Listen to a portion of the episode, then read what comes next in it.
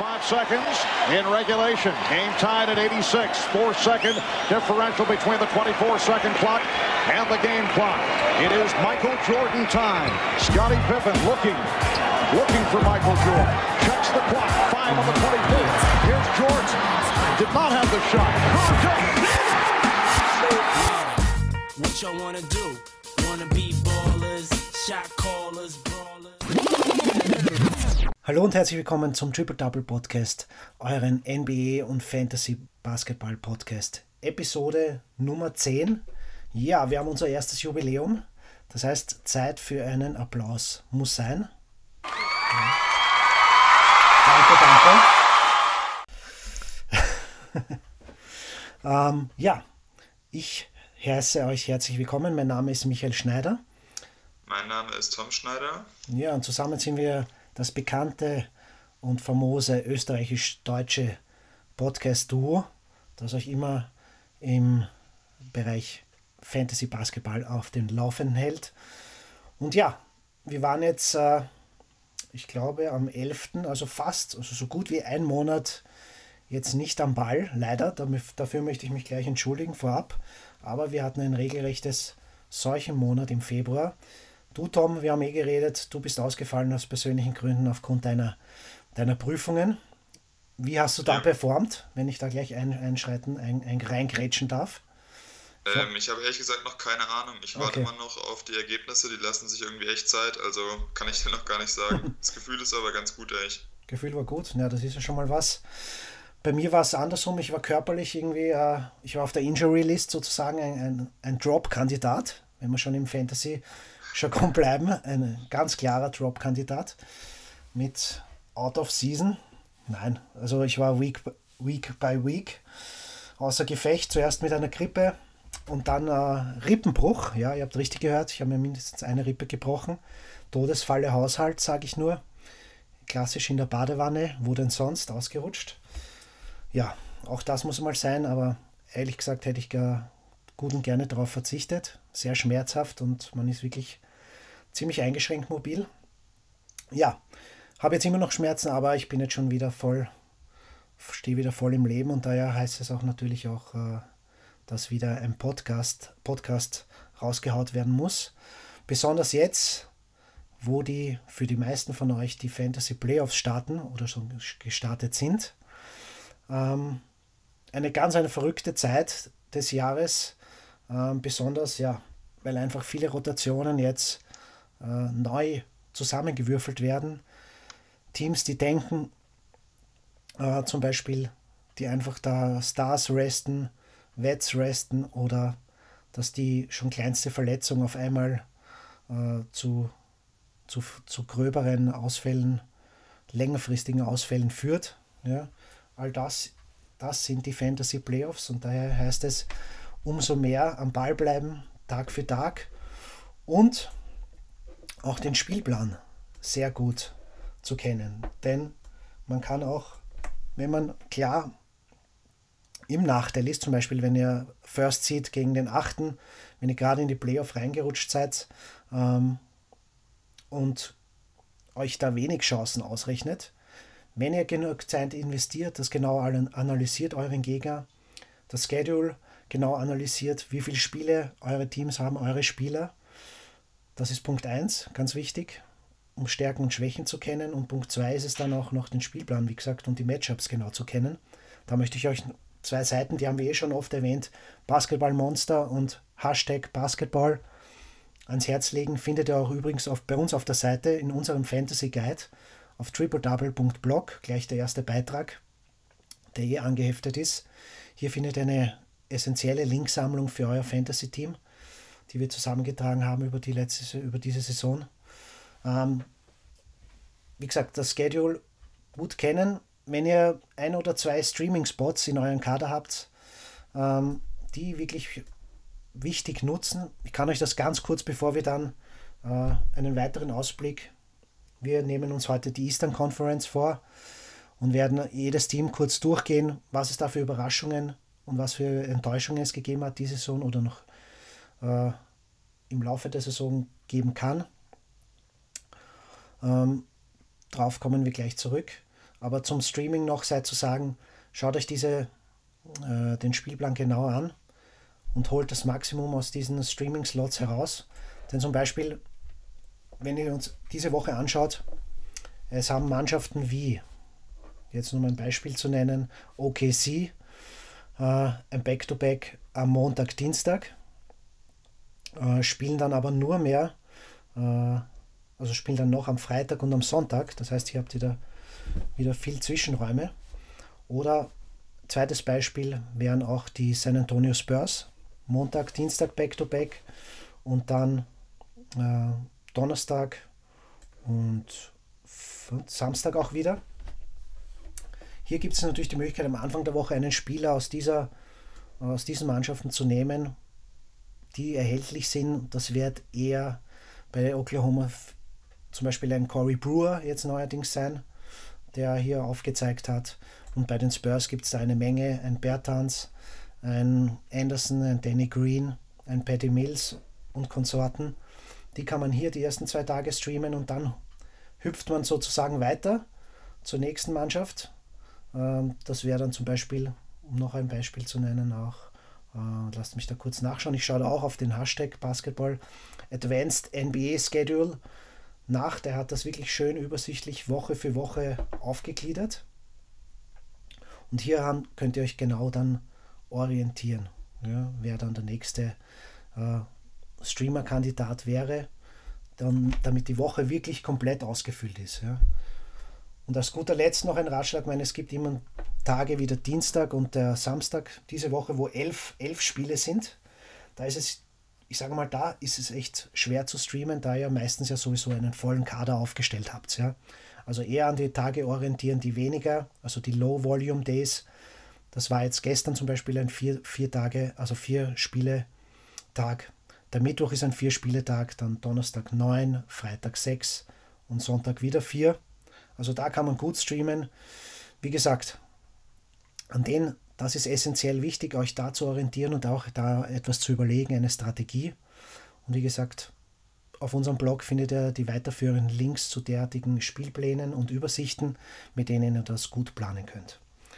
Ja, das noch mein Ratschlag an euch, um auch in Matchups, die schon ein bisschen, wo ihr ein bisschen im Hintertreffen seid, vielleicht am Ende der Woche oder auch schon am Anfang eben. Wie gesagt, wenn First Seeder gegen Achten spielt, etc.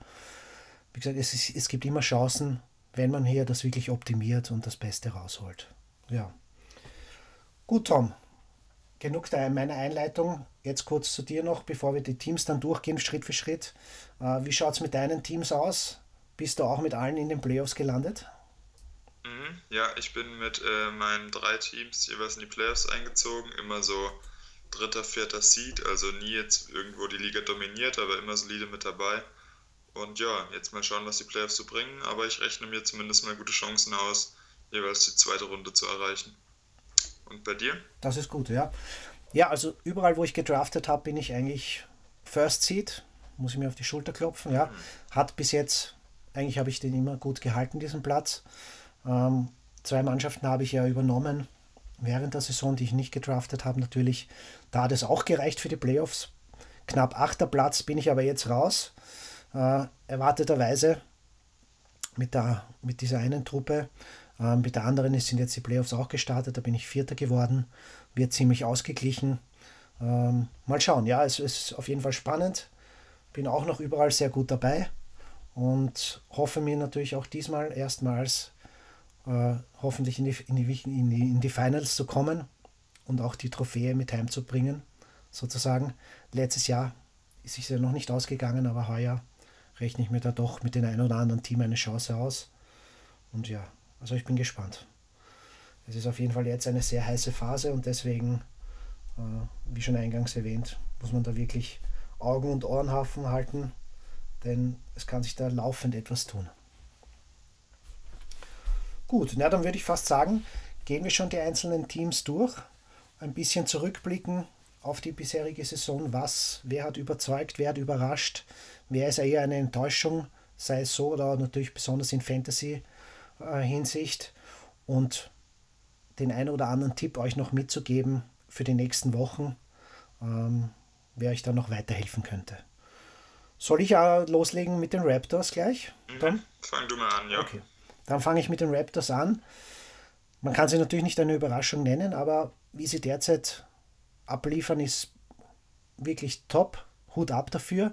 Besonders zu erwähnen sei hierbei natürlich neben der Rosen, Lowry und Co. besonders die tiefe Bank der Raptors.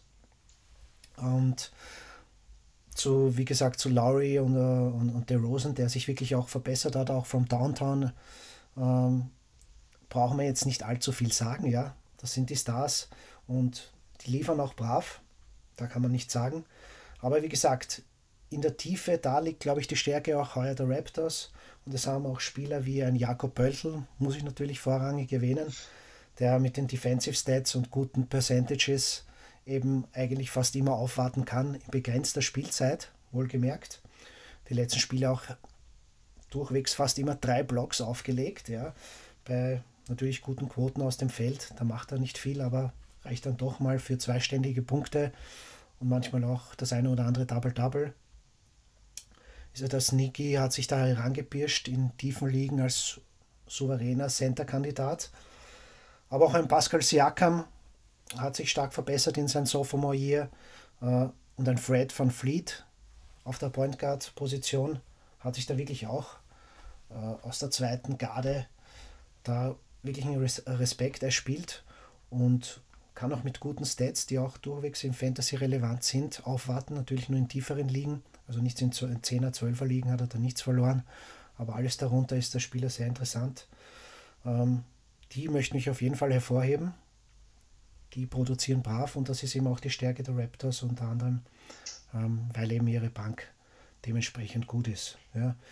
Die Enttäuschungen würde ich hier sagen, wären Norman Powell, der eigentlich letzte Saison durchweg schon ein, ein interessanter Spieler war und den man auch einen weiteren Schritt jetzt zugetraut hat, hat aber kaum äh, Spielzeit gefunden ja, oder bekommen, jetzt erst kürzlich eben aufgrund von Ausfällen.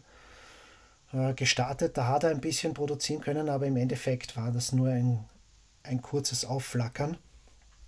Er ist eine, es bleibt auf jeden Fall eine, eine gröbe Enttäuschung, der Junge. Und auch ein äh, Noguera hat überhaupt nichts mehr in der Rotation verloren.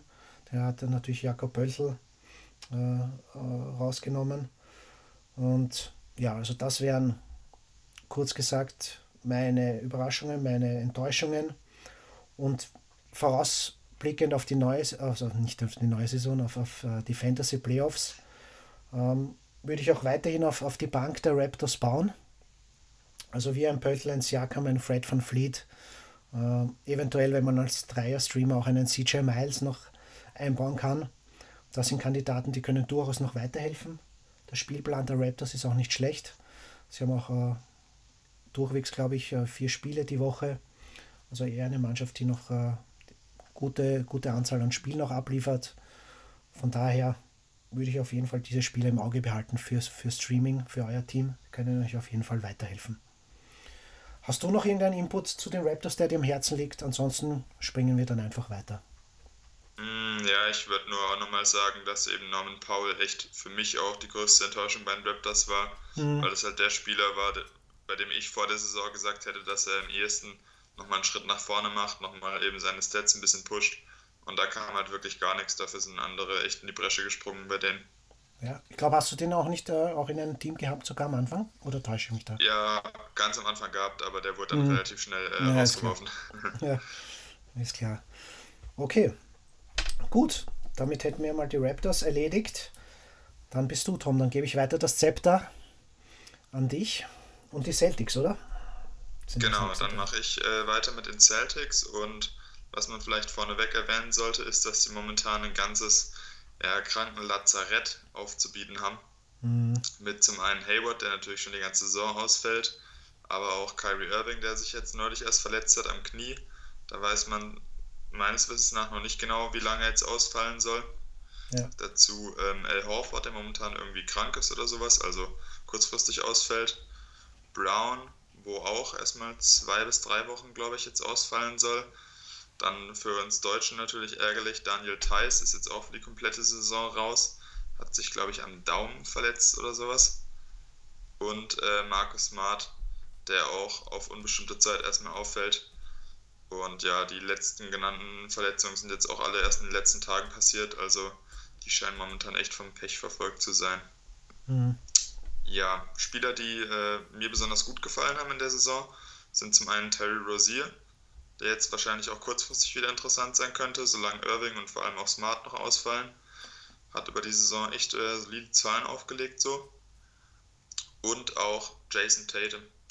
Also man muss sagen, Jason Tatum und Jalen Brown legen auch fast identisch gute Zahlen auf und gerade bei Tatum war ich auch äh, wirklich überrascht, wie effizient er jetzt schon seine Rookie-Saison agieren konnte mhm. und eben auch wie defensiv beschlagen er sich da gezeigt hat. Also eben für Fantasy-Leute hat er auch so ein bisschen von allem geliefert. Äh, effiziente Punkte gemacht, ein paar Rebounds geholt und eben auch defensiv ein paar Steals und sogar ein paar Blocks abgreifen können. Und von dem ich ziemlich enttäuscht war, äh, ist Marcus Smart, den du, glaube ich, auch in einem Team hattest, lange Zeit lang. Mhm. Der legt zwar auf den ersten Blick ja, ganz vernünftige Zahlen auf, so, macht ein paar Punkte, spielt ein paar Assists, aber ist eben wahnsinnig ineffizient nach wie vor und hat auch die meisten Turnover im Team produziert, also zweieinhalb pro Spiel, was schon ziemlich viel ist für eben einen Guard, der von der Bank kommt und das auch noch mhm. in einem mhm. Team wie den Celtics, wo der Ball eigentlich relativ viel bewegt wird, so. Und ja, Kandidaten, die man sich noch anschauen könnte, wo man mal abchecken könnte, wie die Verfügbarkeit in der Liga so aussieht. Für die nächsten Tage habe ich mir einmal Marcus Morris notiert, der eben immer wieder gute Aktionen von der Bank bringt und auch jetzt mit äh, Browns Verletzung ein paar Minuten mehr sehen könnte. Und Greg Monroe, den sie jetzt eben nach dem Buyout äh, erst neulich verpflichtet haben, der halt auch immer stark von der Bank produziert und ja eben effizienter Scorer ist ein paar Rebounds abgreift und auch äh, den einen oder anderen Block äh, eben sich, sich holen kann. Und ja, das wären mal so die Spieler von den Celtics, die ich hervorheben würde. Mhm. Ja, bin ich ganz bei dir in dem Fall. Ich habe mir nur kurz angeschaut, Jalen Brown angeblich ab 18. März wieder zurück, also durchwegs noch eine, fast eine knappe gute Woche noch weg. Okay. Aber man hat es ja, ich glaube, es ist ja ähnliche Verletzung wie Chris Dunn damals bei den Bulls. Äh, der ja auch nach einem Dank hier ziemlich gestürzt ist. Also mhm. würde ich jetzt nicht für bare Münze nehmen, also dieses Return Date. Von ja. daher. Und äh, äh, genau, Markus Smart ja auch vermutlich out of season, wie du schon oh, auch erwähnt okay. hast. Also da gibt es ja. noch, noch Gegenteiliges, aber was ich dann so durch, doch durchgehört habe, dürfte es also schwierig werden, ob er noch zurückkommt. Von daher hast du schon richtig gesagt, Terry Rozier sollte auf jeden Fall, wenn er am, am Wafer ist, geaddet werden. Ich habe ihn schon zugelegt dort, wo er verfügbar war und richtig hast du auch gesagt, ein Morris und ein Monroe könnten auf, der, auf den großen Positionen jetzt mehr gefragt sein und mehr Minuten sehen und somit dann auch ihre Stats aufbessern. Von daher durchwegs auch interessante Leute. Absolut richtig. Gut, dann hätten wir die Celtics auch. Nur kurz bevor wir zum Team gehen, ich erwartest du dir jetzt einen Einbruch oder wie siehst du jetzt noch die Celtics? Das würde mich schon interessieren, noch so jetzt aufgrund dieser, doch dieser vielen Verletzungen, den Schwächungen. Äh, wie siehst du die nächsten Wochen jetzt so auf die Celtics zukommen? Mm, ja, ich denke kurzfristig schon, einfach weil jetzt gerade halt wirklich eben drei, vier Starter fehlen und mhm. man trotz der Tiefe, die man hat, das nicht kompensieren können wird. Deswegen könnte ich mir vorstellen, dass jetzt erstmal eine kleine Losing Streak kommt. Ja. Aber ja, ich muss auch sagen, ich bin mittlerweile ja so ein Believer in ähm, Brad Stevens, dass der die trotzdem irgendwie auf Kurs hält, dass ich denke, langfristig werden sie trotzdem ja noch auf den Homecourt-Plätzen im Osten abschließen. Hm. Ja, vermute ich auch in die Richtung. Werden wir sehen. Gut, dann fahren wir, gehen wir weiter zu dem nächsten Team und das wären die Indiana Pacers schon ein bisschen überraschend, dass sie äh, mit diesem Rekord jetzt momentan hier auf Platz 3 sind. Äh, mit 39 Wins und 28 Niederlagen. Ja.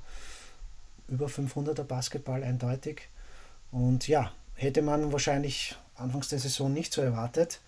Und das kann man ganz klar an einem Mann festmachen und das ist Victor Oladipo, den ich äh, auch in den einen oder anderen Team äh, gedraftet habe. Und wie gesagt, der hat mich nicht enttäuscht. Er hat die Wartungen bei Weitem übertroffen. Also durchaus ein, ein Most Improved Player-Kandidat, meiner Meinung nach auch. Hat wirklich jetzt äh, endlich sein volles Repertoire und seine Stärken wirklich hier zeigen können, hat sich enorm weiterentwickelt auch. Da brauchen wir überhaupt nicht äh, lange drüber diskutieren. Ja. Und der trägt auch noch dieses Team natürlich ganz klar voran. Ja. Ähm, Nummer zwei würde ich aber trotzdem, auch wenn er jetzt kurz so letztens verletzt war, einen Darren Collison nennen, der wirklich eine stabile und tolle Saison auch spielt, darf man nicht unterschätzen. Er ist vielleicht auch ein bisschen underrated noch in der NBA. Durchaus auch eine, eine, eine Stütze der Raptors, also der Raptors, Entschuldigung, der Pacers natürlich. Ähm, ansonsten, anfangs der Saison, muss ich noch sagen, wo Miles Turner ausgefallen ist, war das auch ein, ein Sabonis, äh, teilweise auch ein Stevenson. Die sind aber jetzt abgetaucht. Miles Turner, da bin ich mir uneins. Ich würde ihn doch eher als noch als Enttäuschung nennen, denn er hat wirklich bis dato her nicht wirklich überzeugen können, auch wenn es jetzt in letzter Zeit wieder öfters gelingt, dass er wieder äh, gute Stats auflegt. Ist doch die meiste Teil der Saisons war es doch etwas enttäuschend. Aber die Hoffnung stirbt zuletzt, dass es noch einen versöhnlichen Saisonausklang gibt. Und momentan schaut es ja danach aus, als könnte das der Fall sein. Ähm, von daher könnte er sich dann noch ins Mittelfeld rüber retten, also nicht eine komplette Enttäuschung werden. Aber man hat sich doch ein bisschen mehr erwartet, muss ich mir ehrlich sagen. Ansonsten ist es wirklich eine ausgeglichene Truppe. Einzig, man kann auch noch die letzten Wochen einen äh, Bojan Bogdanovic hervorheben der wirklich auf einen Hotstreak äh, hier wirklich gespielt hat und extrem heiß von draußen äh, gelaufen ist. Eine Menge 20-Punkte-Games und auch noch äh, ein paar Defensive-Stats hingelegt hat, die wir sonst eigentlich von ihm nicht kennen. Ja? Bei ihm ist Punkte, ein paar Rebounds, also Punkte speziell Dreier, ein paar Rebounds, das war es eigentlich von ihm. Aber er ist da in den letzten Wochen auch ziemlich heiß gelaufen und hat das auch das Team mitgetragen, eindeutig. Von daher Überraschung würde ich das jetzt nicht nennen. Wir wissen alle, dass er heiß läuft, aber dann doch in der, sag ich, in dieser Länge dieses, dieses Laufes, die hat dann doch überrascht. Über weite Strecken der Saison hat er wirklich gut geliefert. Von daher würde ich ihn auch noch mitnehmen. Ja. Aber ansonsten war es da schon im Großen und Ganzen bei den Pacers. Wenn man jetzt noch äh, für die nächsten Wochen ins Auge fassen kann, die Zeit eines Corey Joseph sind jetzt vorbei, da jetzt wieder, wie gesagt, ein Collison zurück ist, der wieder ins zweite Glied rückt. Äh, ein Glenn Robinson ist erst seit kurzem wieder zurück, also da kann man sich noch nicht allzu viel erwarten.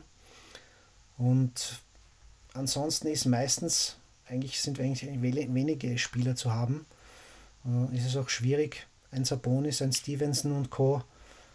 Momentan, wie gesagt, in deren kleineren Rollen wiederum nicht wirklich sehr interessant fantasymäßig. Ja.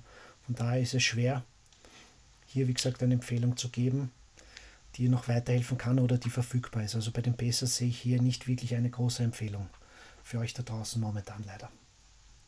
Wie siehst du die Pacers? Gibt es noch von dir was zu erwähnen? Äh, ja, also ich bin auch völlig überrascht, wie gut die jetzt abgeschnitten haben. Ich habe die vor der Saison als klares Playoff-Team gesehen habe, ähm, ja, dieser Miles Turner wird die neue erste Option Story für mhm. ja, ziemlich overrated gehalten. Und ja, jetzt fühle ich mich in dem Punkt so ein bisschen bestätigt. Miles Turner hatte tatsächlich nicht die riesen Breakout-Saison, aber dadurch, dass eben andere, vor allem halt Oladipo, so stark gespielt haben und die jetzt sogar eben Homecourt im Osten haben, muss man trotzdem sagen, komplett überraschend, was die da performen. Also echt bärenstark. Mhm. Genau, genau. Ja, gut, dann würde ich die Pacers abschließen und du darfst wieder weitermachen. Genau, mein nächstes Team sind die Cleveland Cavaliers. Und da muss man jetzt eben schauen, Kevin Love fehlt auch schon eine ganze Weile. Hab vorhin mal gecheckt, soll jetzt auch in den nächsten Wochen wieder zurückkommen, aber was es genau heißt, ist natürlich fraglich.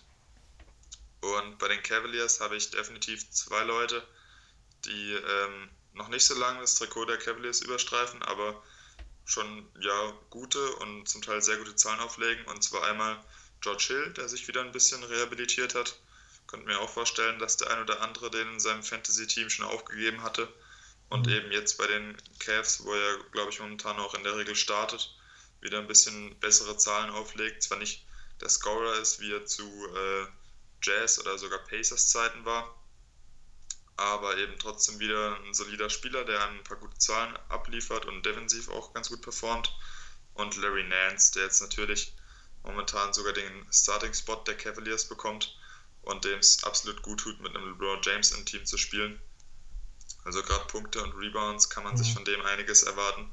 Und auch Steals, also 1,5 Steals sind für einen Big Man auch ziemlich stark. Also den auf jeden Fall anschauen. Vielleicht ist er in der einen oder anderen Liga ja noch auf dem Waiver Wire abzuholen. Und was Flops angeht, klar, sind Namen, über die wir auch schon geredet haben im Verlauf der Saison. Also einmal J.R. Smith, der ja nach wie vor unterirdisch schlecht spielt. Vielleicht ab und zu mal in Mini-Scratches heiß läuft, aber insgesamt total ineffizient ist und eben also acht Punkte über die Saison macht. Ja. Und Tristan Thompson, der genauso, der genauso schwach unterwegs ist der früher jemand war, wo man sich ein Double-Double versprochen hat. Mittlerweile ist er froh, wenn er auf seine 5 und 5 pro Spiel kommt. Genau, die beiden, da würde ich definitiv die Finger von lassen. Mhm. Noch ein Kandidat, den man sich vielleicht auch noch abchecken könnte, wäre Jordan Clarkson, der eben jetzt auch ja, echt gut performt bei den Cavs, von der Bank immer wieder äh, heiß laufen kann und da eben vor allem ein paar Punkte anzubieten hat. Und ja, ich denke, damit ist auch schon alles zu den Cleveland Cavaliers gesagt. Außer du möchtest noch was anschließen. Nee, eigentlich nichts Relevantes. Du hast eh schon alles angesprochen. Ja, Kevin Love, was ich letztes gelesen habe, zwei bis drei Wochen auf jeden Fall noch raus. Das noch hinzugefügt, aber ansonsten sehe ich das genauso wie du.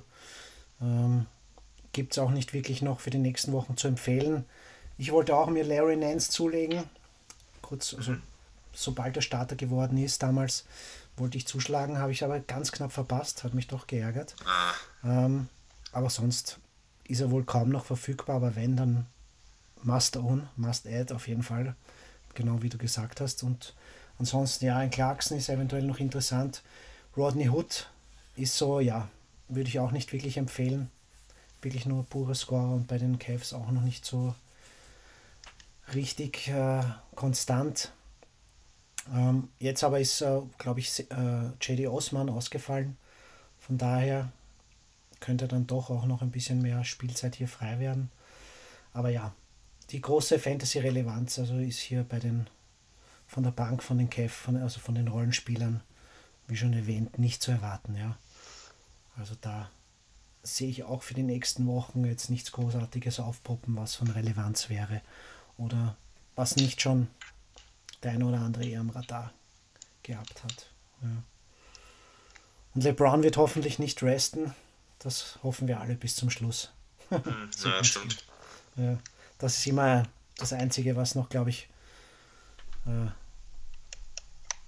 auch einigen ja, im Hinterkopf immer herumschwirrt. Ich habe ja auch LeBron in einem Team, was ich nicht gedraftet habe, eben, was ich übernommen habe und von daher er trägt auch das Team mit, von daher hoffe ich natürlich, dass er auch weiterspielt, aber der ein oder andere Mal wieder sicher zum Schluss gegen Ende draußen sitzen. Das wird sich wohl nicht vermeiden lassen. Gut. Ich glaube, die nächste, die nächste Mannschaft, die Wizards, geht auch noch an dich, gell? Ja, Dann stimmt. Die Wizards habe ich mir noch ein, zwei Sachen zu notiert. Dann darfst du gleich nachschauen. Und ja, habe vorhin mal geschaut, eben wer hat bei den Wizards jetzt gut performt und war überrascht, dass ich dann mir tatsächlich Markeith Morris notiert habe. Mhm. Also man muss klar sagen, er hat auch schon bessere Saisons gehabt, aber unterm Strich ist es eigentlich echt okay. Also hat es jetzt unterm Radar geschafft, sich wieder einigermaßen zu rehabilitieren. Und eben, also er macht jetzt elf Punkte pro Spiel, holt ein paar Rebounds und eben auch ein paar Steals und Blocks. Ist jetzt nichts großartig Spektakuläres, aber ist dabei effizient und ist immerhin solide. Könnte ich mir sogar auch vorstellen, dass der in der einen oder anderen Liga ähm, eben von irgendjemand abgestoßen wurde und dann noch zu haben ist.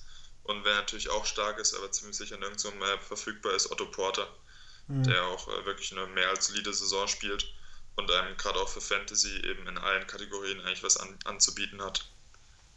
Mhm, als Flops oder als Enttäuschungen habe ich ja, mir zähneknirschend John Wall notieren müssen. weil ich von dem echt enttäuscht bin in der Saison. Also was das eigene Scoring angeht, kommt nicht viel. Er ist eben jetzt viel verletzt gewesen. Also wer ihn am Anfang der Saison gezogen hat, hatte wahrscheinlich wenig Spaß mit ihm und eben auch wahnsinnig viele Turnover. Da helfen dann auch die 9 Assists pro Spiel nicht mehr viel. Und ja, Tim Frazier, wo ich gedacht hätte, dass der bei den Wizards echt ja einer der besseren Bankspieler werden könnte. Averaged jetzt drei Punkte pro Spiel über die Saison. Das ist echt nichts, womit man sich bei Fantasy irgendwie beliebt machen kann. Und genau, ansonsten habe ich ja über die Saison immer wieder Werbung für Kelly Oubre Jr. gemacht. Mhm. Würde ich auch nach wie vor sagen, ist eine Option, wo man halt schauen muss, bringt mir das, was Kelly anzubieten hat, was für mein Team, weil er eben auch effiziente Punkte macht, zumindest was den Dreier angeht und ähm, eben auch so in Richtung Steals und Blocks immer ein paar Sachen anzubieten hat, und Thomas Saduransky, falls es ein paar Punkte kombiniert mit Assists sein sollen, der da eben auch nach wie vor den Backup-Job Job eigentlich recht solide ausführt. Jo, das waren so meine Sachen zu den Wizards.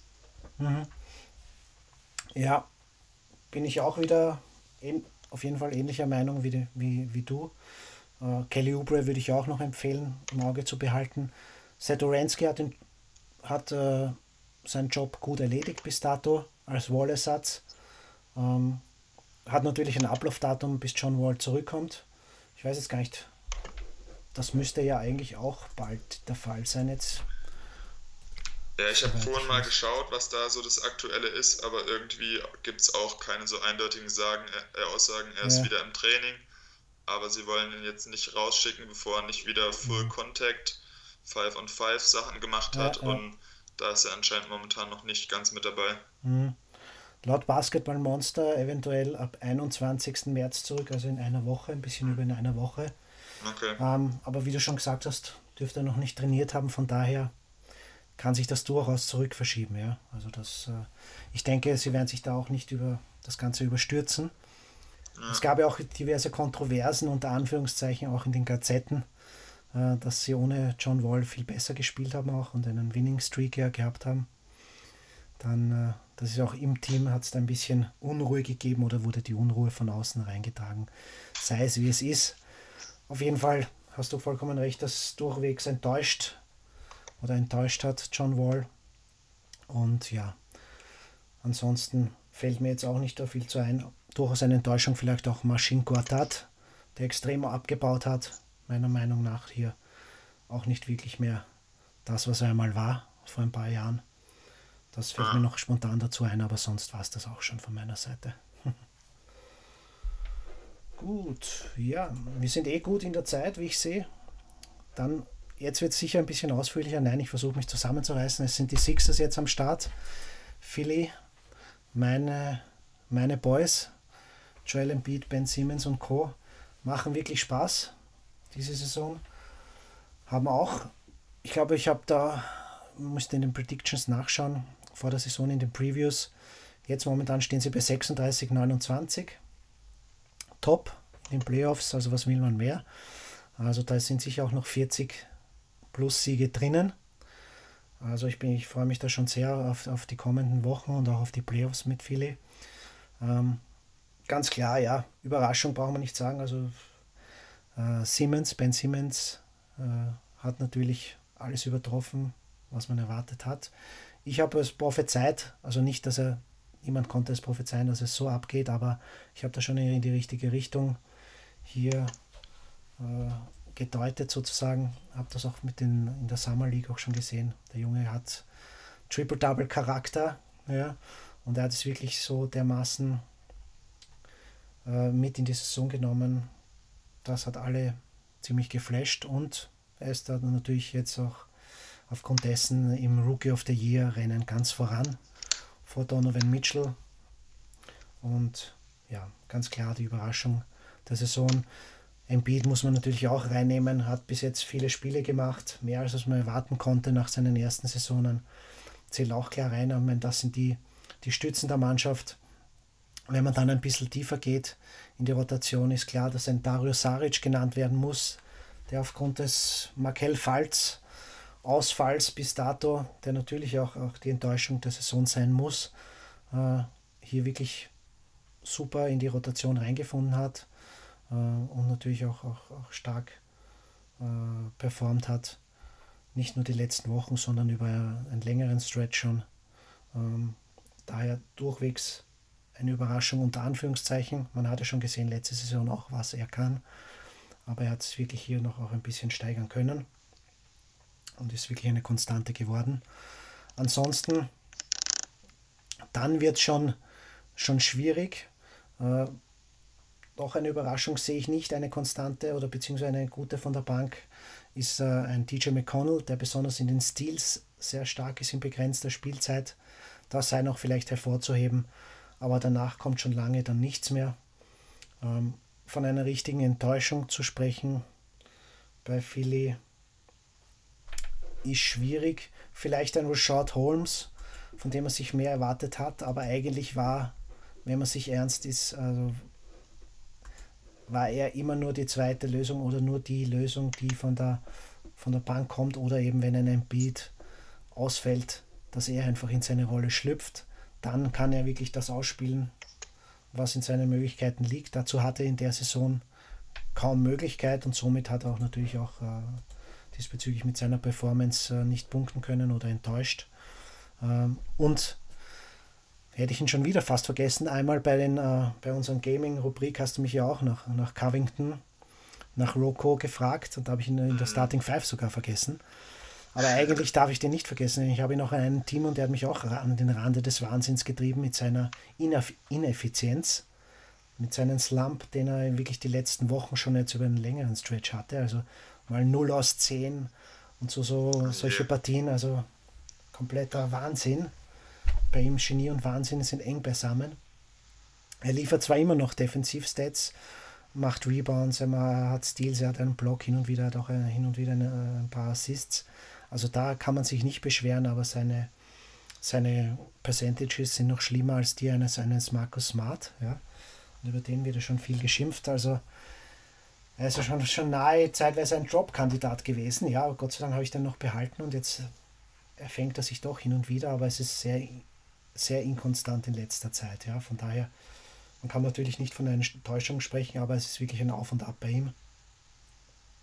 Und daher nicht immer leicht äh, über die Saison mit ihm gewesen. Ja. Ansonsten, ja, eine Enttäuschung gibt es nur eine, die habe ich eh schon angesprochen, das ist Markel Falz, auf, natürlich aufgrund seiner Verletzung. Dürfte aber bei ihm auch bergauf gehen, aber wie gesagt, davon ist stark ganz auszugehen, dass die Sixers ihren, ihrer Strategie treu bleiben und Rookies nie im ersten Jahr spielen lassen. ja, das war es eh schon in meiner Kurzfassung von den Sixers. Wie siehst du das? Mm, ja, Sixers sind ein cooles Team, also eben macht Spaß, den zuzuschauen. Bin echt gespannt, wie es jetzt in den Playoffs mit der jungen Truppe funktioniert. Mhm. Also das werde ich mir auf jeden Fall genauer anschauen, wie sie sich da schlagen und eben was, was da möglich ja. sein wird. Ja, gutes jo. Stichwort eh von dir. Playoffs, was kann man sich jetzt noch erwarten äh, in den nächsten Wochen? Also die Rotationen werden natürlich so bleiben, wie, wie es gewohnt sind. Es geht um die Playoffs, also da wird man nicht äh, irgendwelche Rest-Kandidaten erwarten und so weiter. Was halt noch interessant ist, eben ein DJ McConnell zum Beispiel eben, äh, ist sicher noch auf vielen Waivers äh, erhältlich und kann wirklich gut gestreamt werden. Ähm, ansonsten ist halt noch ein Marco Bellinelli als Dreierschütze sicher auch ein Kandidat zum Streamen oder ein Ersan Ilyasova. Alles die zwei, die zwei Veter Veteranen, die die, die Sixers in den letzten Wochen verpflichtet haben zu Minimumverträgen, äh, eben, um eben Erfahrung auch noch ins Team reinzubringen für die Playoffs. Und das sind natürlich Kandidaten, die man auch gut noch dafür für diese Streaming-Slots in, in, im Kader verwenden kann, denn durchwegs äh, sind die Jungs ja bekannt, äh, produzieren zu können und sie kriegen auch äh, meiste Zeit äh, relativ gute, gute Spielzeit, um hier auch äh, wirklich produzieren zu können und ein bisschen Stats zu liefern. Das muss man sich einfach anschauen. Ähm, das heißt also, diese Jungs kann ich noch empfehlen, für die nächsten Wochen im Auge zu behalten. Also DJ McConnell, Bellinelli, und Ilyasova. Ansonsten wird kaum was erhältlich sein, was weiterhilft oder eben nicht schon vergeben ist. Jo, das war's zu den Sixers. Okay. So, dann wären wär wir jetzt bei den Bugs, wenn ich da richtig mitgeschaut mhm. habe. Okay, Bucks äh, heißt, ich bin wieder dran. Ja. Die Milwaukee Bucks. Zum einen habe ich vorhin versucht herauszufinden, was eigentlich mit Malcolm Brockton ist. Der fehlt ja schon seit Anfang Februar, also jetzt schon eine ganze Weile. Und habe nichts so richtig Konkretes gefunden. Da kannst du vielleicht im Anschluss mal noch ein Update geben, falls du was genaueres hast. Aber ja, erstmal zu den Spielern, die ähm, ja, gespielt haben in letzter Zeit. Allen voran Jabari Parker, der wieder zurückgekommen ist von einem Kreuzbandriss, also von einer längeren Verletzungspause. Und den würde ich auf jeden Fall lobend erwähnen wollen. Hat sich jetzt in den ersten Spielen eigentlich echt ganz gut angestellt. Hatte eben noch limitierte Minuten gespielt, also könnte auch gut sein, dass die nächsten Minuten noch hochgehen. Und halt gerade auf der offensiven Seite des Feldes schon wieder gute Zahlen aufgelegt. Der Dreier scheint nach wie vor da zu sein. Also ist vielleicht auch jemand, ja, wo in den meisten Ligen vermutlich schon wieder vergriffen ist, seit er von der Verletzung zurück ist. Aber könnte jemand sein, der zum jetzigen Standpunkt noch ähm, eben interessant ist, weil ich vermute, dass er seine Statistiken auch noch ein bisschen hochschrauben wird. Und John Hansen kann man auf jeden Fall auch mal loben. Der gehört zwar nicht zu den besten Centern der Liga, aber eben macht meiner Meinung nach auch aus Fantasy-Gesichtspunkten heraus nach wie vor einen absolut soliden Job. Liefert einem da eben ein paar Punkte, ein paar Rebounds, ist effizient und vor allem halt auch defensiv echt gut unterwegs mit 1,5 Blocks pro Spiel, dazu 0,5 Steals. Also der kann euch da definitiv weiterhelfen.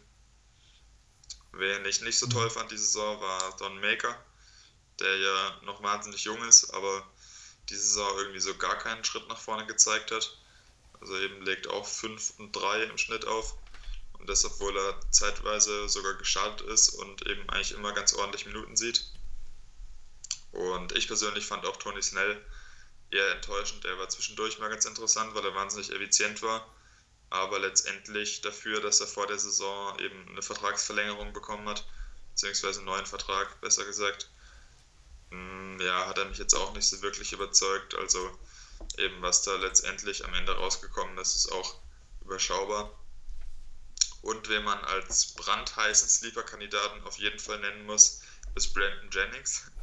Der hat Ja. zwar bisher erst ein Spiel gemacht, eben wurde erst vor ein paar Tagen von den Bucks verpflichtet, aber ist dann gestern erstmal mit 16, 8 und 12 äh, hat er sein Debüt gegeben und ja, man weiß zwar bei Jennings nie, wo die Reise genau hingeht, aber eben könnte jemand sein, der jetzt nochmal für den letzten Stretch der Saison sich richtig reinhängt und da äh, ein paar spektakuläre Zahlen aufbieten kann.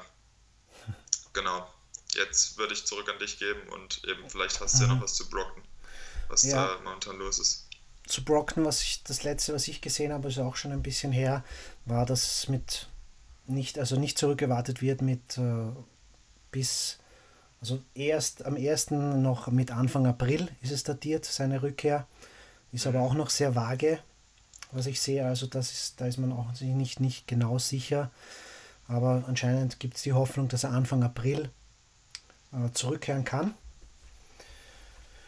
ja, muss man auf jeden, jeden Fall weiterverfolgen. Wie du schon gesagt hast, schon länger verletzt. Also das ist immer dann die Frage, wann kann er zurückkehren, wie kann er zurückkehren, wie lange braucht er dann, bis er sich wieder einspielt. Also es wäre für die Bugs auf jeden Fall immens wichtig, dass er so bald wie möglich zurückkommt und dann sich in, im, im Team mit dem Team wieder einspielt. Und äh, das wird den Bugs natürlich enorm weiterhelfen. Also hoffen wir, dass er nach dem Status jetzt eben äh, Anfang April wieder zurückkommt. Ansonsten kann ich dem auch nicht viel hinzufügen. Du hast die Enttäuschungen und alles, äh, die, die Überraschungen unter Anführungszeichen eh genannt. Zu Jennings kann man noch sagen, ja, wird natürlich nicht sustainable sein, was er gestern fast ein Triple-Double abgeliefert hat. Aber es ist eh klar. Aber nichtsdestotrotz kann eine gute Ergänzung sein und ist natürlich jetzt äh, relativ wieder relativ schnell vergriffen sein. Bei der momentanen, wie gesagt, äh, bei der momentanen Kaderausstattung der Bucks eben, wo ein Delavadova verletzt ist, ein Brockton noch im, im Backcourt verletzt ist, ähm, ein Jason Terry mit, mit fast auch mit, mit über mit 40 oder wie alt ist der Herr? Der, der 77er Baujahr. Also der ist auch schon ja, jenseits von Gut und Böse, hat doch aber hin und wieder ein, ein, ein Spiel jetzt, ein gutes Spiel abliefern können. Ähm, ansonsten einen Sterling Brown vielleicht als, als jungen kleine Überraschung noch zu nennen, der da ein bisschen äh, ins kalte Wasser geworfen wurde. Aber ja, da ist nicht viel da, da kann er sicher seine, seinen Platz finden. Mal schauen, wie lange sich das hält, aber natürlich wird er nicht so abliefern können wie, äh, wie gestern. Aber auf jeden Fall ein interessanter Mann und gilt es zu beobachten oder man kann ihn jetzt auch einmal ausprobieren als Streamer, wie sich die nächsten Spiele einfach äh, gestalten, sage ich einmal so. Gibt schlimmere Kandidaten, die man adden kann vom Wafer. Ganz klar. Gut.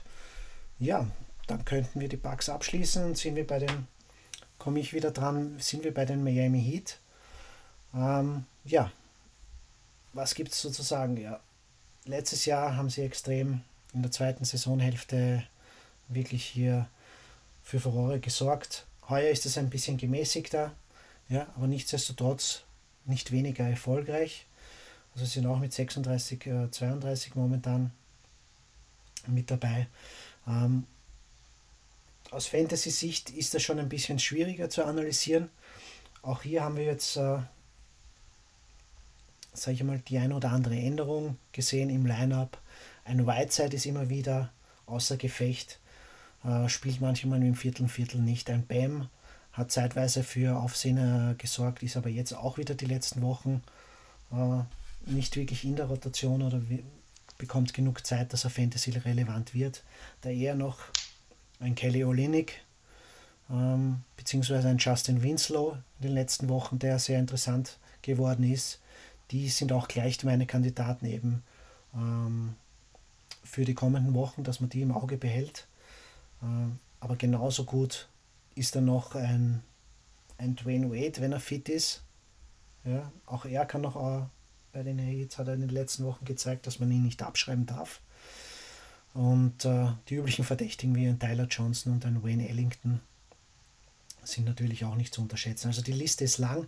Also wir sind da hier, der ist auch wirklich ein sehr ausgeglichener Kader und auch aus Fantasy-Sicht sehr interessanter, äh, interessante Bank bzw. Formationen. Aber ganz klar hervorheben muss man natürlich äh, als den überragenden Mann äh, Josh Richardson, den wir ja alle schon hoch gelobt haben und auch nicht so, wie man sieht, zu Recht, der wirklich äh, das Stat-Sheet gut füllt mit äh, Defensiv, äh, Stats, Steals und Blocks äh, für seine Position überdurchschnittlich und mittlerweile auch gelernt hat zu scoren, zu halbwegs äh, vernünftigen Quoten. Von daher ist es überhaupt auf jeden Fall meine Überraschung unter Anführungszeichen. Ich habe es mir erhofft, erwartet und es ist eingetreten. Ähm, ansonsten, ja, wie gesagt, also ein Dragic ist sicher ganz, ganz wichtig auch fürs, fürs Team. Aber jetzt auch keine Überraschungen mit einem, ein Mann seines äh, Kalibers ist das zu erwarten. Und ja, ansonsten Enttäuschungen bei den Heat wird, wird schwierig. Also ich sehe da nicht wirklich eine so, so richtige Enttäuschung jetzt. Ähm, ich schaue aber noch einmal sicherheitshalber im Kader nach. Aber es würde mir jetzt eigentlich keine einfallen. Ja.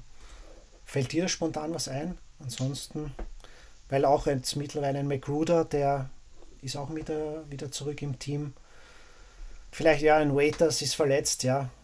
Sicherlich eine, eine mittlere Enttäuschung, sage ich einmal so. Und ein James, James Johnson, der sehr äh, unkonstant spielt. Ja, aber so eine so richtige Enttäuschung sehe ich trotzdem bei den, bei den Heat nicht wirklich im Team. Ja. Nee, also ich muss sagen, bei den Heat habe ich jetzt auch nichts mehr hinzuzufügen eigentlich. Mhm. Ja. Okay, wie gesagt, was in den nächsten Wochen zu berücksichtigen ist, habe ich euch eh gesagt. Also da kann man sich sicher die Bank bei den einen oder anderen äh, Streamer umsehen. Ähm, muss man aber auch schauen, wie sich einfach die Rotationen aufgrund aus, von Ausfällen äh, in den nächsten Wochen auch sich da be, bewegen. Ja. Gut. Gehen wir weiter. Das wären die Pistons jetzt wieder. Gibt das Zepter wieder an dich zurück. Jawohl, die Detroit Pistons. Da kann man als erstes als positive Nachricht vermelden, dass Reggie Jackson jetzt wohl ähm, im Laufe der nächsten Spiele zurückkehren soll. Ist jetzt auch eine Weile ausgefallen. Also werden sich die Owner von Jackson definitiv drüber freuen. Und ja, bei den Pistons gibt es irgendwie so eine ganze Reihe von Spielern, die alle so mehr oder weniger ähnliche Stats auflegen. Der einzige Unterschied ist dabei eben auch die berüchtigte Effizienz, die sie dabei aufweisen, um ihre Statistiken zu bekommen. Und wer da gut dabei ist, ist zum Beispiel Reggie Bullock, einer der besseren Flügelspieler. Mhm. Und wen ich in der Hinsicht eher schwach fand, beispielsweise Stanley Johnson. Ja. Legen auch ja, relativ ähnliche Stats auf, aber eben man merkt bei Bullock, dass er äh, eben, dass er momentan das Vertrauen bekommt von Van Gundy, auch relativ viele Minuten sieht und die eben sowohl offensiv als auch defensiv zu nutzen weiß.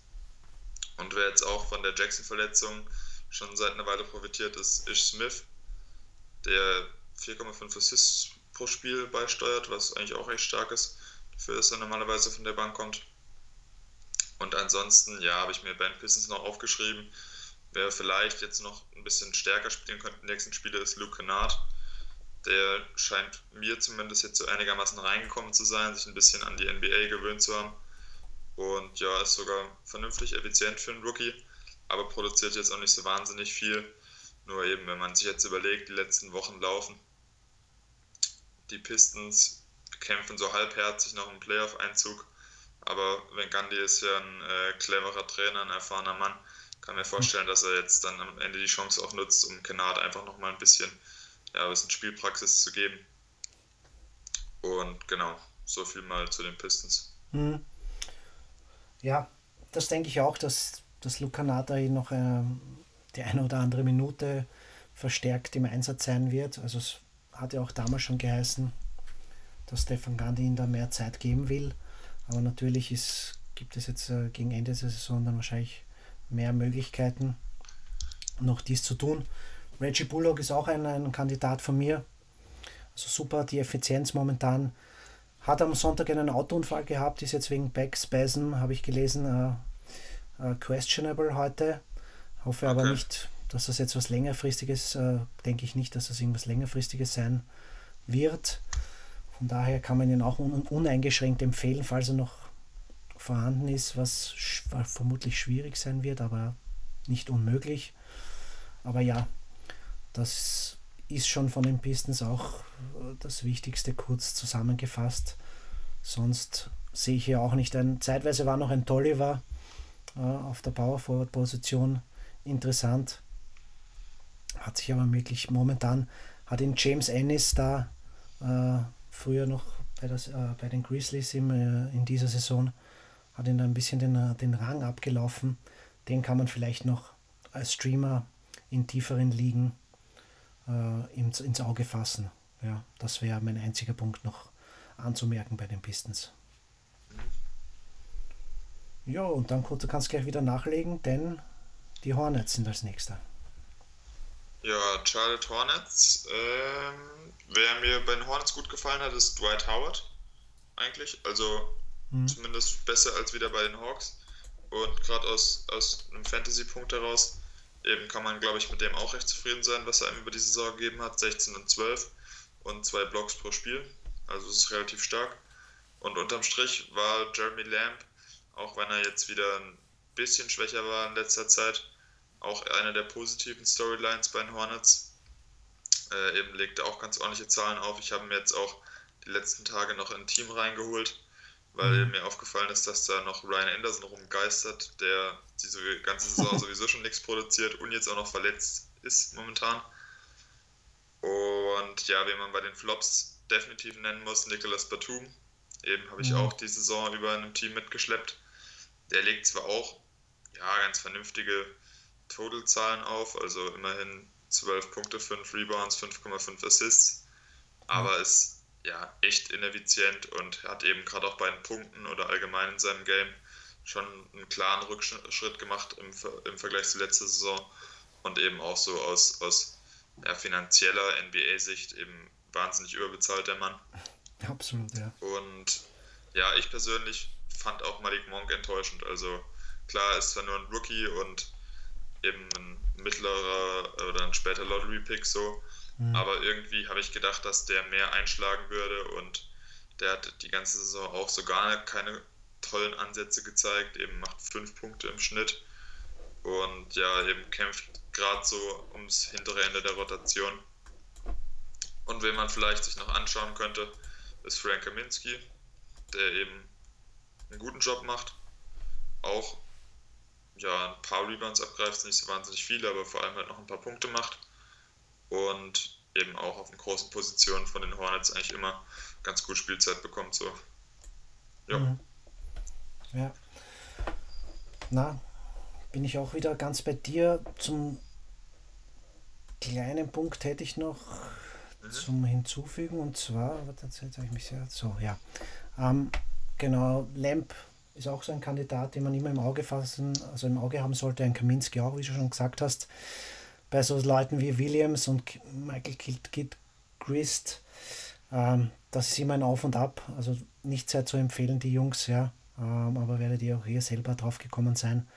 Ähm, das Einzige, was noch zu erwähnen ist, ein Michael Carter Williams, hat nicht eine große Rolle gespielt, aber ist jetzt auch Season-Ending Surgery. Ah, ähm, okay. und dadurch hat jetzt Malik Monk die letzten Spiele mehr, mehr Minuten bekommen und hat sogar mal ein Spiel äh, mit, sage und schreibe, 13 Punkten, drei Rebounds, fünf Assists, einen Block hingelegt, aber das war alleine auf weiter Flur. Danach hat er wieder schöne Runde, vier Punkte und ein Assist aufgelegt.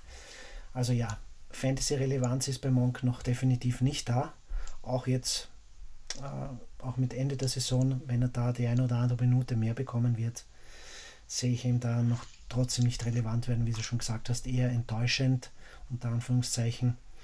Man wird sehen, was die Hornets noch an ihm haben die nächsten Jahre.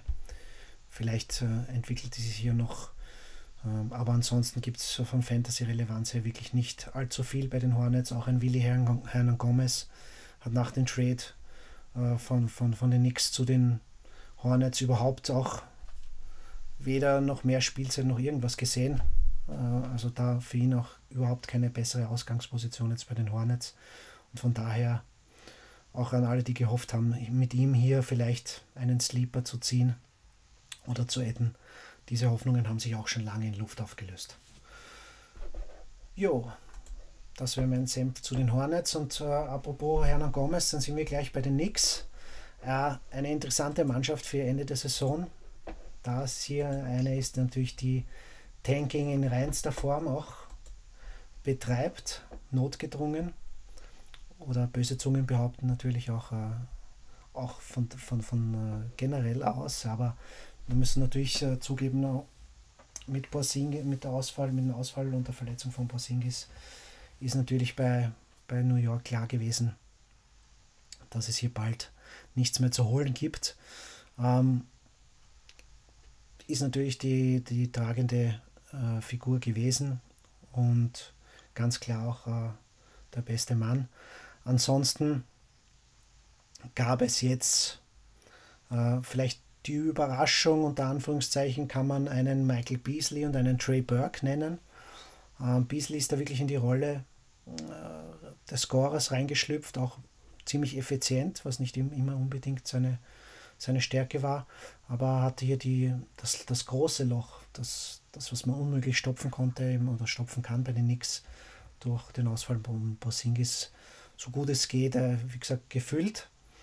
Und äh, auch ein Trey Burke ist aus der Versenkung aus der G-League gekommen und hat auf der Point Guard-Position dafür für wirklich äh, Iverson-like ja, hier wirklich in 26 Minuten 26 Punkte gescored und das in einem Back-to-Back. -Back. Ähm, danach ist natürlich ein bisschen runtergegangen, weil niemand kann diese Effizienz halten, auch ein Trey Burke nicht, wie viele andere auch. Ähm, diese Spieler, die, die bauen natürlich ab, aber nichtsdestotrotz ist er, hat er in eine solide Rolle und auch in die Rotation gefunden, was nicht durchwegs selbstverständlich ist. Ähm, von daher ähm, sehe ich das durchwegs als Überraschungen auch. Äh, ansonsten kann man vielleicht auch noch äh, einen Team HDW als die Stütze erwähnen. Hatte auch eine kleinere Phase, von, wo er wirklich sehr ganz schlechte äh, Percentages rausgehauen hat, ähnlich wie ein, ein, ein Covington 0 aus 10 gegangen ist, aber da hat er sich auch jetzt wieder erfangen. Enttäuschung an sich muss man abseits von Joachim Noah den man nicht wirklich erwähnen braucht, der wirklich ja nur äh, ein Füllstoff ist in, in New York, der hoffentlich sich ba bald entledigt werden kann, ist ein, ein Frank Nilikina. Der hat wirklich besonders äh, bis dato noch nicht wirklich überzeugen können, wohl mit vielen Vorschlusslorbeeren gekommen, besonders äh, bezüglich Defensiv-Skills. Der muss noch einiges nachliefern. Ein Emmanuel Moutier hat ein bisschen auch äh, aufzeigen können nach seinem Trade von Denver, aber ist auch ein Typ von Markus Smart, nur ohne diesen geilen Defensive Stats, wobei er auch liefern kann, aber enorm ineffizient auch. Und wer Percentages braucht, also sollte sich nicht an Emmanuel Moutier halten und er hat auch seine, sag ich mal, seine, seine Spiele, wo er ein Totalausfall ist. Von daher, man wird sehen, also du musst es genau beobachten. Jetzt ist ein NS Kenter zum Beispiel auch uh, wegen Backspasm wieder mal raus. Man wird sehen, wie lange sie ihn raushalten. Wir haben einmal in einer kurzen Folge, habe ich erwähnt, das neue Unicorn ist ja Luke Cornett. Der Unicornet genannt, aus der G-League auch. Ja. Der 7-1-Futter, uh, der auch von draußen drei einstreuen kann. Also der hat ja jetzt den ersten, er hat glaube ich zwei richtige Spiele erst gemacht. Und letztens auch uh, wegen dem Ausfall von Kenter äh, als den ersten Start eben hingelegt und hat dann gleich mal äh, 18 Punkte aufgelegt äh, und in 34 Minuten. Ja. Äh, also von dem her im Auge behalten sollte Kenta rausgenommen werden oder öfters gerestet werden, dann ist natürlich ein Kylo Quinn und ein Luke Cornett äh, eine Option, die man in Erwägung ziehen kann. Ähm, ansonsten, wie gesagt, sehe ich außer äh, eines, eines Beasleys und eventuell einen Trey Burks, wenn er wieder ein bisschen heißer läuft. Zur momentanen Form ist er auch nicht eher zu empfehlen. Und vielleicht ein Moody, aber wie gesagt, bei den Percentages würde ich eher davon abraten, zu inkonstant. Äh, ja, sehe ich noch nicht mehr unbedingt am Potenzial noch Fantasy-wise bei den Knicks ja, kann man so abschließen. Was, was meinst du noch? Hast du noch irgendwas, äh, was dir aufgefallen ist ansonsten? Mm, nee, habe ich jetzt eigentlich auch nichts mehr hinzuzufügen. So. Okay. Gut, ja. Dann schließe ich auch gleich jetzt diesmal an mit dem Bulls. Die nächste, der nächste Tankwagen, der rausfährt. Ähm, aber das ist nichts Neues. Ja. Hier geht es ja um Road to Doncic, wie die Kollegen von IGVS so schön auch immer im Laufe der Saison äh, äh, es genannt haben. Ja, aber das Lustige bei den Bulls ist ja, da hat ja die NBA auch eingegriffen, oberflächlich zumindest, und haben gesagt, ja, ihr dürft nicht Robin Lopez und Justin Holiday resten, wenn sie gesund sind. Und jetzt haben die Bulls halt den äh, wieder in die Rotationen hineingenommen. Sie spielen halt ihre 14, 15 Minuten im ersten Viertel oder in den ersten beiden Vierteln und sind dann komplett raus. Also es ist eher eine Farce in meinen Augen, aber ja, immerhin. Ähm, das mal dazu, obwohl viele andere ja auch tanken und das durchwegs auch offensichtlich, aber bei denen wurde ja nicht wirklich eingegriffen oder zumindest bei Dallas zumindest nur eine Geldstrafe auferlegt. Aber ja, Tanking ist sowieso ein eigenes Thema, über das man einen eigenen Pod, glaube ich, machen könnte. Das wollen wir natürlich jetzt nicht machen. Da ist natürlich uns auch über die, nur natürlich auf, auf bezüglich Fantasy-Wise natürlich interessant äh, für uns ist. Deswegen, so, lasst mich kurz, so, jetzt bin ich in der, in der Aufstellung drin. Also auf jeden Fall ähm, Lawin ist seit seiner Rückkehr ja durchwachsen, sage ich mal so. Er ist jetzt nicht überragend, aber ist jetzt auch nicht die mega Enttäuschung. Ähm, meiner Meinung nach auf jeden Fall überzeugend und die Überraschung ist natürlich ein Mark Cannon und ein Chris Dunn. Die sind meiner Meinung nach deutlich hervorzuheben in dieser Truppe. Chris Dunn habe ich mir noch in einem äh, Team vom Wefer geholt damals. Er war nicht zu erwarten, dass er in dieser Form scored und auch mit diesen äh, bei diesen Quoten. Er hat natürlich seine Ausfälle auch, aber er hat auch enormes Potenzial am defensiven Ende, das ist bekannt gewesen.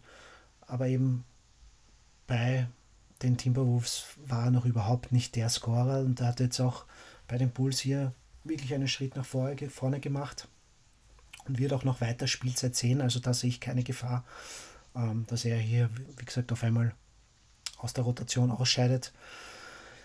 Ähm, ansonsten, ja, sei noch zu nennen ein Nwaba, kann durchwegs auch noch, äh, wenn er die Spielzeit bekommt, ein interessanter Streamer sein für die nächsten Wochen. Auch ein Portis natürlich. Ähm, eventuell sogar ein Cameron Payne, wovon ich von denen überhaupt nichts halte. Aber er hat doch das eine oder andere Spiel gehabt, wo er durchwegs aufzeigen konnte. Aber in ihm würde ich jetzt nicht allzu große Hoffnungen äh, setzen. Da müsste schon wirklich verzweifelt, händeringend nach einem Point Guard auf der Suche sein. In einer ganz, ganz tiefen Liga. Ähm, Enttäuschung sonst würde ich sagen, Felicio, ganz klar. Also der Fat Ronaldo, wie die Kollegen, die Podcast, andere Podcast-Kollegen vom Downtown so gerne sagen. Ähm, ja, absolute Enttäuschung, nachdem er seinen großen Vertrag unterschrieben hat. Tipser leider viel verletzt. Valentine, sage ich mal, ist auch ein Kandidat, den man vielleicht noch für, für die nächsten Wochen ins Auge fassen kann. Aber wie gesagt, die Rotationen sind sehr schwer hervorzuheben. Die können sich alle fünf Spiele wieder ändern. Und ja, also auf jeden Fall ein Lopez und ein Holiday haben ihren Wert verloren aufgrund des Tanking-Modus. Auch wenn sie jetzt, wie gesagt, 14, 15 Minuten Spielzeit wieder bekommen. Das ist natürlich im Fantasy viel zu wenig. Ähm, von daher ist es schwierig, würde man eher auf die zweite Garde bauen. Äh, ein Waba, wie gesagt, eventuell ein Bane und ein Valentine, aber das war es dann auch schon. Alle anderen werden nicht, nicht zu haben sein im Großen und Ganzen. Ja, was sagst du zu den Bulls? Wie siehst du die Situation und allgemein noch zu den vorausblickenden Wochen? Mm, ja, ich finde, die Bulls sind natürlich auch so ein Team, wo man vielleicht vor der Saison dann denkt, ja gut, Robin Lopez ist jetzt wahrscheinlich einer der ihrer besten Spieler. Jetzt mhm. hole ich mir den mal rein und der wird zumindest mal das, was er in den letzten Saisons hat, performen, vielleicht sogar ein bisschen mehr. Und man sich jetzt natürlich auch aus Fantasy-Sicht ärgert, wenn dann eben die besten Spieler in so einem Team zurückgehalten werden, damit man halt noch mehr Spiele verliert und deswegen halt laufend irgendwelche anderen Jungs eingesetzt werden, die man so nicht auf dem Schirm hatte und wo man dann auch vielleicht nicht unbedingt das Risiko eingehen will, jetzt irgendwie den G-League-Spieler XY sich für ein paar Tage ins Spiel zu holen und dafür dann jemanden wie Robin Lopez oder eben auch Holiday abzugeben. Mhm. Ich denke mal, bei Memphis ist das Problem noch krasser. Also da spielt ja momentan eben nur noch keine Ahnung wer. Aber es ist natürlich auch aus Fantasy-Sicht ärgerlich, wenn die dann da eben so unberechenbar agieren, sage ich mal. Mhm. Absolut, es ist halt schwer, man muss sich dann doch auch äh, vor Augen halten und, und auch äh, dann sich von den einen oder anderen Spieler, auch wenn es weh tut, trennen, weil er einfach keinen Wert mehr hat und dieser Wert auch sicher nicht zurückkommen wird. Ansonsten verliert man vielleicht also die Playoff-Serie. Ja? Und von daher muss man dann auch, wenn es ein klingender Name ist, unter Anführungszeichen, aber der seinen Wert eben so wie bei hier oder wie, wie auch schon gesagt hast, bei den Grizzlies, den einen oder anderen, ähm, der einfach nicht mehr gespielt wird oder so minimal, dass er aus Fantasy sich keinen Wert mehr hat, muss man sich ja eben einen heißen Free Agent, auch wenn das ein ein Name ist, der vielleicht kein klingender ist, ins Boot holen. Man muss hier wirklich versuchen, aus dem Spielplan das Maximum rauszuholen, für sich mehr Spiele als den Gegner zu haben und eben die Stats einzuholen. Ja, es bringt nichts, eben einen Lopez und Co. drin zu haben, der aber nicht produzieren kann aufgrund der Spielzeit, während aber am Wafer andere Center da äh, durchaus mit Potenzial herumgeistern, ähm, die dann wirklich, äh, auch wenn es in kleinerer Sample Size ist, aber eben insgesamt gesehen äh, dann doch bei Weitem mehr bringt, als äh, auf diesen Spieler sitzen zu bleiben. Ja? Also da muss man sich doch von den einen oder anderen trennen und dann einfach, wie gesagt, die Siege und das alles rausgrinden. Ja? Äh, das, sonst bleibt man in den Playoffs übrig. Ja? Also da muss man Mut zum Risiko und das eben durchdacht und mit Plan. Ganz, ganz wichtig. Ja? Dazu noch wieder ein Hinweis auf tripledouble.blog habt ihr da unseren Fantasy Guide. Alles Wichtige zusammengefasst. Nochmal zum Nachlesen und eben um euer Team auch nicht nur über diese aktuelle Woche, sondern auch über die kommende Woche hinaus hier wirklich gut einzuschätzen und auch damit auch gut planen zu können. Ja. Gut, so, also wir haben es fast geschafft. Drei haben wir noch, drei Teams noch auf, äh, haben wir noch auf den Radar. Das sind die Nets, die Magic und die Hawks. Die Nets, glaube ich, da kann ich wieder zu dir übergeben, oder? Jawohl, genau, zu den Nets habe ich mir Perfekt. ein paar Sachen angeschaut. Und ja, welche Spieler ich gut fand bei den Nets, welche Spieler mir gut gefallen haben, waren einmal Rondé Hollis, Hollis Jefferson, heißt der gute Mann, glaube ich. Ja. Der ja, hat eine ordentliche Saison gespielt und eben gerade Fantasy-Owner können, glaube ich, ganz zufrieden sein. Ist jetzt auch niemand, der irgendwie mit überragender Effizienz zu glänzen weiß, aber eben der wirklich ja, gute Zahlen anbietet, vor allem auch stark reboundet für einen Small Forward und eben auch im defensiven Ende ein paar Sachen beizutragen weiß. Und natürlich die Überraschung der Saison, Spencer Dinwiddie, Hm. der wirklich äh, eben in der zweiten Saisonhälfte stark aufgespielt hat, beziehungsweise ab dem ersten Saisondrittel so ungefähr. Und ja, wirklich eben 13 Punkte, 7 Assists pro Spiel auflegt. Das ist wirklich stark. Und bei Netz fand ich schwierig zu sagen, wer mich jetzt wirklich enttäuscht hat, weil ich bei keinem Spieler von den Netz jetzt so eine wahnsinnig hohe Erwartungshaltung hatte. Aber ja, ich habe dann gedacht, hm, eigentlich könnte man mal Okafor nennen, der zum 475. Mal mal wieder gezeigt hat, dass er einfach ja wahrscheinlich jetzt schon als Bass bezeichnet werden kann, obwohl er noch relativ jung ist. Und ich persönlich war auch ein bisschen enttäuscht von Alan Krabby. Einfach weil ich dachte, dass er bei den Netzen ein bisschen eine größere Rolle bekommt, dann vielleicht nochmal einen Schritt nach vorn machen kann. Und eben er da auch gezeigt hat, dass er letztendlich halt auch nicht viel mehr ist als einfach ja, ein guter Dreierschütze, der jetzt aber nie mal irgendwie eine verlässliche Option sein könnte, was das Scoring angeht. Und wen ich noch total cool finde bei Nets, wen man auf jeden Fall noch erwähnen muss, ist Jared Allen. Mhm. Der ähm, gefällt mir echt gut. Eben fantasymäßig eher ein Sleeper-Kandidat. Ja. Hat echt tolle per 36 Stats, weil er noch gar nicht so viel Spielzeit bekommt. Aber ja, je nachdem, die Nets tanken ja nicht so richtig, weil sie ihren eigenen Pick nicht haben. Aber wenn die Mhm. jetzt auch nochmal sagen, so, okay, die letzten paar Spiele laden wir Jared L. nochmal mit Minuten voll, dann könnte ich mir schon vorstellen, dass der da sogar was äh, in Richtung Double-Double pro Spiel auflegt. Und eben der ist da, glaube ich, jemand, wo man auch genauer schauen sollte, was jetzt die nächsten Wochen noch so von ihm kommt. Mhm. Genau, da kann ich wirklich anschließen. Das war auch ein Kandidat, den ich auch mir in sehr sehr viele Teams geholt habe, wo es klar geworden ist, dass er den Starting-Job äh, übernimmt bei den Nets. Hat wirklich gut performt, hat, ist noch ein ganz ein, ein Junger, der oft noch in viele Foul-Probleme kommt und eben auch bei wirklich äh, starken Matchups äh, dann oft dann doch noch hin und wieder wegen seiner Unerfahrenheit dann doch schlecht aussieht und dann doch von ein- einer oder anderen Spiel frühzeitig rausgenommen wurde. Das heißt, da ist noch einiges an Luft nach oben, aber der Junge wird seinen Weg machen. Und wie du schon gesagt hast, also durchaus gegen Ende der Saison äh, kann ich mir durchaus vorstellen, dass er auch wieder hier auch seine Stats wieder ein bisschen nach oben schraubt. Äh, er hat jetzt ein bisschen, wie gesagt, auch ein kleines Tal wieder durchlebt in den letzten Wochen. Ähm, da konnte man durchwegs äh, ihn auch droppen. Es war, würde in meiner Meinung nach, habe ich auch, äh, würde ich das auch okay finden, habe ich das auch, glaube ich, bei ein oder zwei Teams gemacht. Mit einem anderen heißeren Center reingeholt. Aber ich sehe weiterhin auch Potenzial und dadurch würde ich den auf jeden Fall wieder zurück ins Team holen oder zumindest im Auge behalten. Denn er wird sicher sonst auch schnell vergriffen sein. Ich denke auch, dass das wieder in die Höhe schnellen wird in den nächsten Wochen. Ähm, ansonsten, warte, da Craig hast du angesprochen, ja, der hat aber jetzt auch eine, zeitweise ist er ziemlich heiß gelaufen, hat sogar das eine oder andere Spiel mit, mit 30 plus Punkte gehabt oder 20 plus. Ähm, hat aber jetzt auch, glaube ich, wieder die letzten zwei Spiele dann wieder extrem auch wieder abgebaut. Also auch sehr inkonstant und ja, eher auch nur die, wie du schon gesagt hast, eine Dreier-Option von draußen.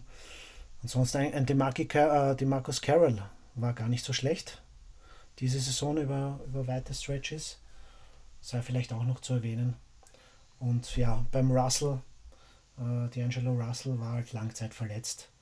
Und ja, ist noch nicht da am, am wirklich, äh, wirklich eingespielt im Team und auch nicht äh, von der Fitness her sieht man, dass er einfach, dass da noch was fehlt aufgrund dieser langen Verletzung. Aber ich bin jetzt nicht so der große Verfechter von Russell, von daher waren die Erwartungen nicht besonders hoch bei mir.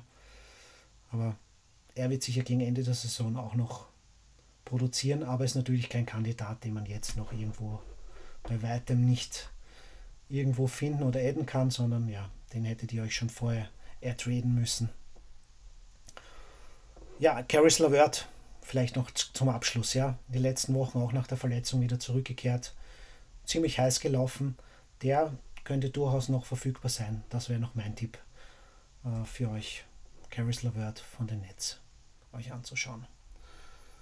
Job, aber that's it für von den Nets, für die Nets. Gut, kommen wir zum Abschluss noch zu den zwei Mannschaften, die ich euch präsentieren darf. Das wären die Orlando Magic und die Atlanta Hawks. Ähm, gehen wir zu den Magic. Ja, gut angefangen, weit abgestürzt. Äh, das ist nichts Neues. Ähm, Vucevic ist jetzt seit einiger Zeit wieder zurück produziert, so wie es sich gehört, ist eine Konstante, ist auch eine Stütze des Teams, da hat sich nichts dran geändert. Auch ein äh, Ivan Fournier leistet das, was man von ihm erwartet. Das einzige Überraschende ist jetzt, da auch Gordon immer hin und wieder verletzt ist, den man durchwegs auch als, als, als äh, nicht nur als Konstante, sondern auch, der auch einen Schritt nach vor gemacht hat, auch wenn nicht jetzt keinen riesigen, aber bezüglich Quoten auch von draußen etc. produktiver geworden ist und besser geworden ist. Ja, doch wieder sehr verletzungsanfällig geworden ist. Und die einzige Option, die da wirklich äh, daraus einen Nutzen gezogen hat, ist Mario Hesonia, den man durchaus als Überraschung äh, sehen kann, der in seinem letzten Jahr vermutlich bei den Magic wirklich zeigt, was er kann, besonders in äh, gute Quoten auflegt, gut scored, gut von draußen äh, äh, vom Downtown auch gut in Bezug auf Steals ist. Ich muss mir da seine äh, aktuellen Zahlen äh, raussuchen, aber das müssten sicher fast sogar, also zwei Steals im Schnitt wieder nicht haben, aber es, es wird, wenn mich nicht alles täuscht, in diese Richtung kommen. Und das mit seiner begrenzten Spielzeit. Ähm, von daher auf jeden Fall ein Kandidat, der auch oft noch zu haben ist. Ja. Da wenn Gordon und Co. zurück sind, dann oft er nur von der Bank oder meistens von der Bank kommt und dann natürlich nicht immer die Minuten bekommt, äh, die er bräuchte. Aber sofern es da Ausfälle gibt, sei es ein Siemens oder ein Gordon, dann ist, war immer Hesonia an, äh, zur Stelle und hat gut produziert. Also den Jungen kann man sich immer anschauen und ins Team holen. Ansonsten äh, als Überraschung, beziehungsweise kann man eigentlich nur mehr ja, ein DJ Augustin ist in die Rolle des, des Point Guards natürlich reingewachsen jetzt äh, als, als Starter, nachdem Peyton zu, zu den Suns gewechselt ist. Produziert auch gut. Ja, also ist durchaus ein, ein Kandidat, den man als Point Guard, wenn man auf der Suche ist, ins Auge fassen kann. Dürfte auch noch hin und wieder erhältlich sein. Ähm, ansonsten ein Sleeper-Kandidat ist vielleicht Jonathan Isaac, der jetzt auch wieder fit ist und durchaus ein, ein Mann ist, der Defensive Stats durchwegs in seinem ersten Jahr schon liefern kann, aber halt noch sehr inkonstant, sehr roh das Talent. Könnte, müsste man, muss man beobachten im Laufe noch der letzten Wochen. Es könnte sein, dass da auch die Spielzeit weiter nach oben geht und dann könnte er durchaus eine Option werden im Fantasy-Sicht. Jetzt dürfte es noch zu früh sein. Also da müsste wirklich in einer sehr tiefen Liga sein, wo das halt den Unterschied ausmacht. Aber auf jeden Fall Jonathan Isaac am Radar halten. Ansonsten Enttäuschung, ja, Terence Ross ist ja lange jetzt schon verletzt. Biombo hat auch nur produziert äh, in der Zeit, wo Vucevic äh, verletzt gefehlt hat. Ein Simmons war in Ordnung. Äh, alle anderen, sage ich mal, sind jetzt die Rollenspieler, da hat nicht wirklich wer äh, enttäuscht oder überzeugt. Die kann man ausklammern. Von daher wäre es das von meiner Warte aus schon von den, äh, zu den Magic. Hast du noch irgendwas zum Anmerken? Sonst würde ich gleich zum Abschluss dann zu den Hawks kommen. Ja, mach gleich weiter mit den Hawks. Okay, dann machen wir den Abschluss heute und dann schaffen wir es doch vielleicht auf 1,30. Die Atlanta Hawks, ja. Äh, ja, was soll man sagen? Also sind ganz, ganz unten mit den Magic. Äh, Und ja, da ist, äh, gibt's, da wird daraus natürlich kein Geheimnis gemacht, schon lange. Was eigentlich jetzt nur zu oder interessant aus Fantasy-Sicht ist, jetzt Kent Basemore ist jetzt ausgefallen, Season Ending, so wie es aussieht. Ähm, daraus seinen Nutzen wird ziehen Tyler Dorsey, äh, der die meisten Minuten jetzt äh, auf der Shooting Guard Position bekommen wird. Der hat auch schon gezeigt, dass er durchwegs auch äh, Stats liefern kann. Ja. Ähm, von daher durchaus ein, ein Mann, den man im Auge behalten kann. Äh, ansonsten aber wird das natürlich auch heißen, dass ein äh, Torian Prince weiterhin natürlich viel mehr Usage bekommt, dass seine Usage steigen wird, äh, der Go-To-Guy sein wird. Jetzt die letzten Wochen mit, mit Dennis Schröder natürlich, soweit er spielt. Ähm, auch bei ihm haben wir immer, den haben wir ja auch am Anfang natürlich immer, oder ich habe ihn, glaube ich, meistens hochgelobt. Er hat wirklich ein, ein langes Tal jetzt auch mit sehr inkonstant, mit Leistung, mit sehr inkonstanten Leistungen durchlebt. Ist von vielen gedroppt worden, auch unter anderem von mir. Habe ihn zwar immer weiter immer am Radar gehabt, aber nicht wirklich mehr zugeschlagen. Jetzt ist es zu spät, also wenn jetzt nicht mehr sich sichern kann, Pech, ja, wäre schon dann noch alles Gute, macht es. Denn der Junge wird es, glaube ich, äh, ziemlich aufdrehen, auch wenn es natürlich noch die ein oder anderen Ausfälle geben wird. Ja. Nichtsdestotrotz, äh, Entschuldigung, hat er auch in einem letzten Spiel war das, wo war das, hat er, glaube ich, äh, bei weitem über 30 plus Punkte gescored. Glaube ich, so 38 waren es, ja. Also extrem Breakout-Spiel gehabt, ja. Also von den Jungen kann man alles erwarten. Mal ein Reinfall, aber auch mal das Übergame, ja. Das wird bei Atlanta durchaus möglich sein. Wie gesagt, denken auch eines der schlechtesten Teams. Ähm, von daher, wenn er zu haben ist, auf jeden Fall zuschlagen. Ähm, ansonsten, äh, Überraschungen gibt es da nicht wirklich viel in diesem Team. Eher mehr die Enttäuschungen. Äh, wobei, ja, Enttäuschungen in dem Fall jetzt. Ein John Collins würde ich sicher nicht als Enttäuschung sehen, aber er ist jetzt auch nicht der, die große Überraschung. Er ist halt ein Rookie hat aber durchwegs auch jetzt schon in, gegen Ende der Saison jetzt wieder, wieder mehr Spielzeit gesehen, ist auf die 4 gewandert. Dadurch konnte er wirklich neben Deadman auch spielen, was viele schon auch anfangs erwartet hatten. Dadurch sind seine Stats hochgegangen. Durchaus ein Kandidat, der immer noch helfen kann, genauso wie ein Deadman, wenn man einen Center sucht. Äh, eventuell auch noch ein Kandidat ist ein Muscala, Mike Muscala auf der Center-Position, aber auch schon nur mehr für Tiefe liegen. Wie gesagt, ein Tyler Dorsey, der jetzt Kent Basemore ersetzen wird, aber ansonsten gibt es nicht allzu viel noch zu melden bei den Hawks. Ja, auch die anderen Two-Way oder Player jetzt noch äh, reingekommen, also da wird sich vieles durchmischen. Nicht sehr konstante Rotationen, das wird nicht besser werden, von daher eher, also außer aus den ersten fünf, eher Finger weg, beziehungsweise ja, das wirklich nur kurzfristig für ein, zwei Spieltage einen Streamer reinholen.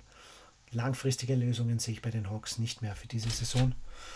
Ja, und damit würde ich eigentlich noch kurz äh, dich äh, dazu sämpfen lassen. Ansonsten war es das dann von meiner und von unserer Seite aus auch. Ja, also ich glaube, eigentlich hast du alle Spieler, die man bei den Hawks nennen sollte, soweit abgedeckt. Ich okay. würde vielleicht nochmal eben den John Collins Case machen, weil ich den irgendwie mhm. echt ganz cool finde.